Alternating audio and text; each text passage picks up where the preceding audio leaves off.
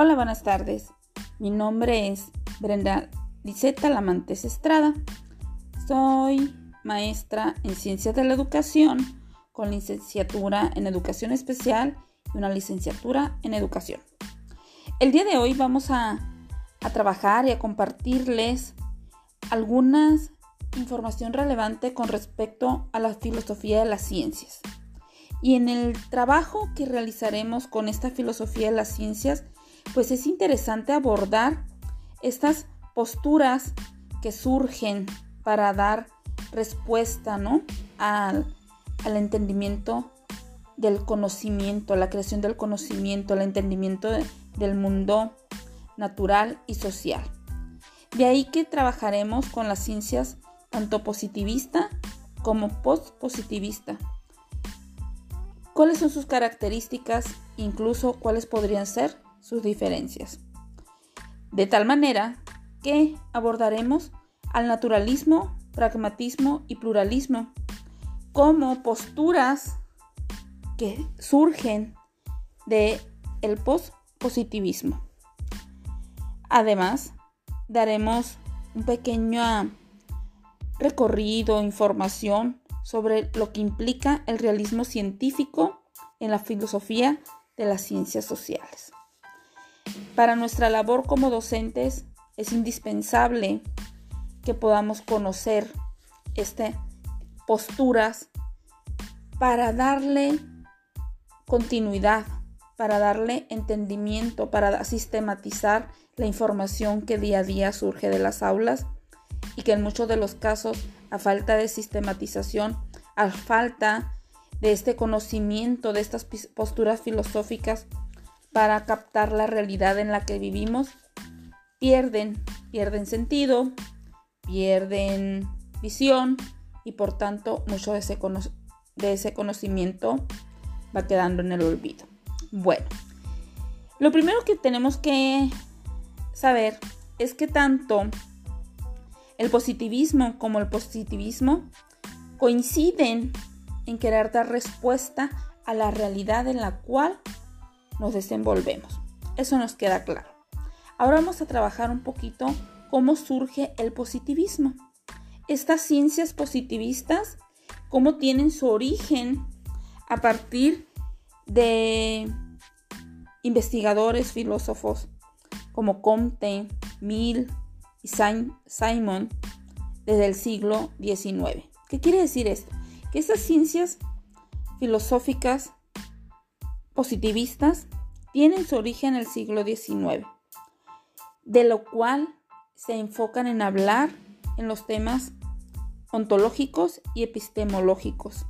Y ellos hacen y se hace una acertada eh, revisión y tienen su base, tienen su sustento en la experiencia, en la inducción, en la observación, en la comparación, para poder eh, tener bases reales eh, a, partir de lo observable, dice aquí, ¿no?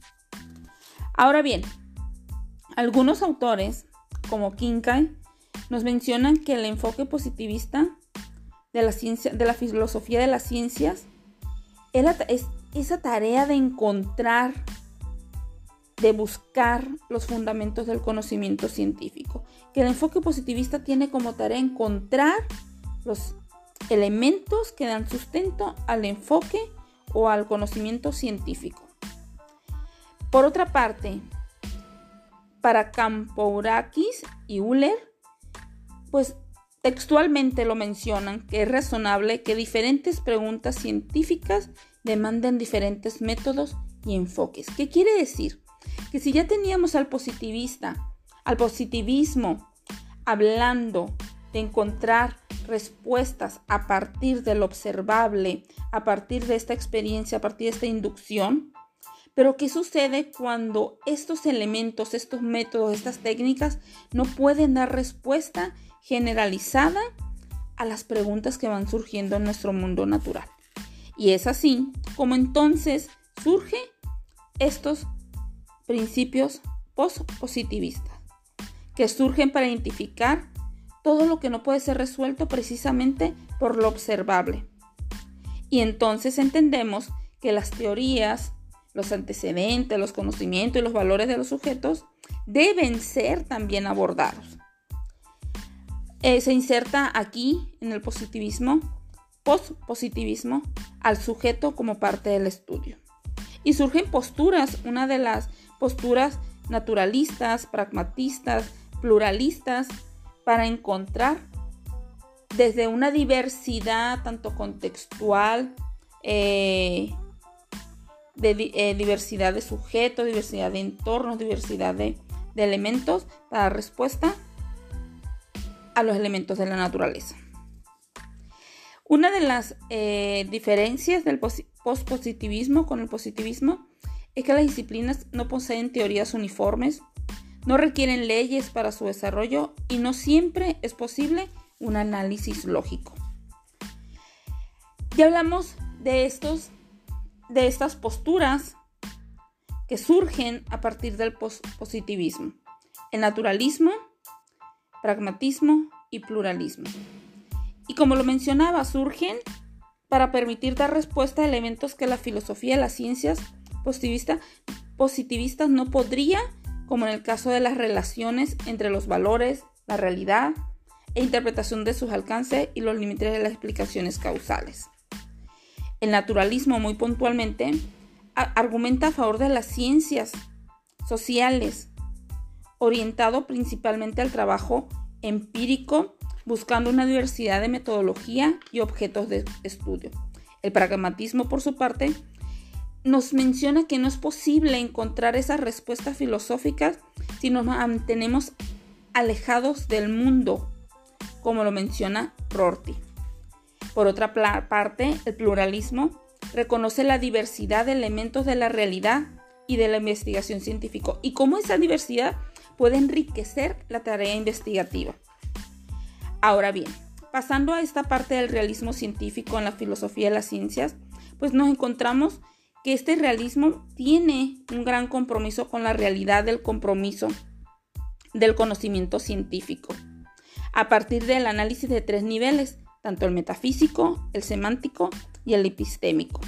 Sabemos que el metafísico es una realidad investigada que se aleja totalmente de los seres humanos, un semántico que encuentra sentido a través del valor dentro de ciertos contextos ya definidos, y el epistémico como las afirmaciones teóricas van dando respuestas mm, aproximadas a, esas verdades del mundo. Ahora bien, Mackie eh, menciona que buena parte de los objetos que forman parte de la realidad social son objetos del sentido común, con los que lidiamos en nuestra vida diaria.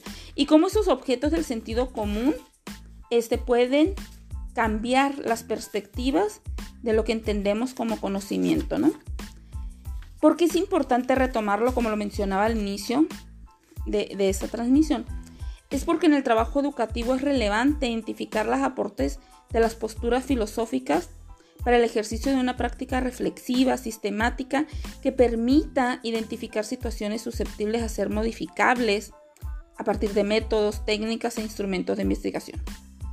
La postura positivista permite ese rescate de hechos y las relaciones de estos hechos, pero por su parte la postura pospositivista permite insertar al sujeto como parte de estudio, como sucede cuando se realizan análisis de las relaciones entre los docentes, con los alumnos, con padres de familia, los factores en los que inciden en el aprendizaje, entre otros.